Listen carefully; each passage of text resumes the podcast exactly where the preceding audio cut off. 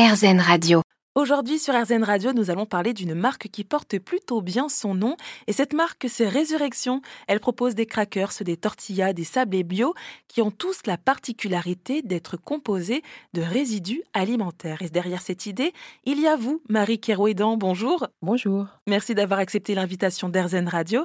Alors quand je parle de résidus alimentaires, c'est le marc de pomme issu de la production du cidre, de l'okara de soja qui est de la pulpe de soja issue de la production de tofu notamment, et de la drèche de brasserie issue de la production de la bière. Et je me demande alors, est-ce que ça a été compliqué de les intégrer dans vos recettes? Oui, ça demande pas mal de boulot.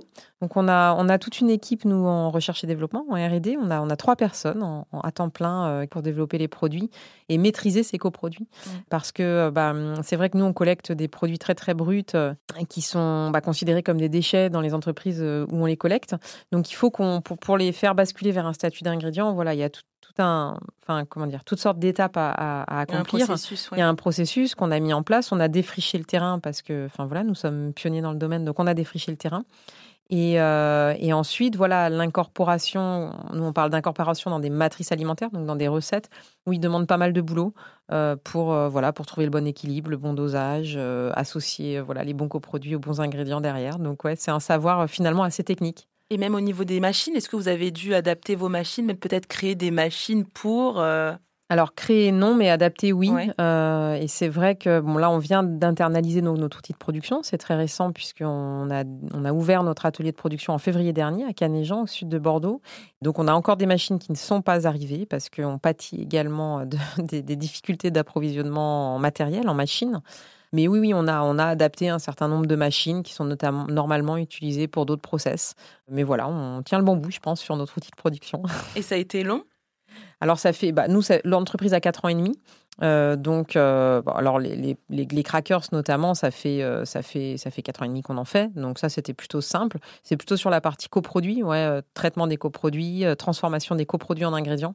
Où là, sur certains coproduits, on y est encore. Et oui, en fait, c'est un, un, travail de recherche continue pour, pour améliorer les process avoir des rendements intéressants, des pertes en énergie qui ne soient pas trop importantes. voilà, donc c'est c'est work in progress, toujours.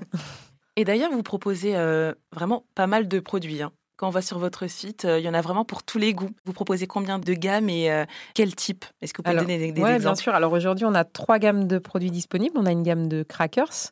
Mon petit préféré, moi, c'est le, crackers figue noix, donc figue et noix AOP du Périgord. On a également euh, développé une gamme de tortillas cuites au four. Et là, alors, on va sortir bientôt notre deuxième recette. Aujourd'hui, on a une tortilla épicée au piment d'Espelette. On va bientôt sortir une nouvelle, une nouvelle référence au fromage. On a développé et sorti, là, très récemment, au mois d'avril, toute une gamme de sablés. Donc sablé roquefort noix, cheddar oignon et le petit hein. dernier olive Ouais, ils sont bien, bons, ils sont bien bons, ils cartonnent. Cela, ils démarrent très fort.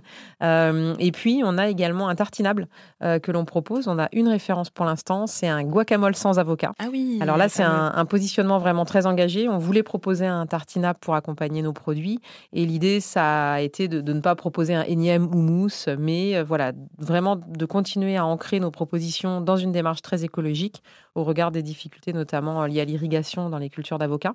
Euh, donc voilà, nous on a lancé l'incroyable guacamole sans avocat qui est fait d'ocara de soja, de pois cassés, de légumes verts cuisinés voilà, d'une pincée d'épices.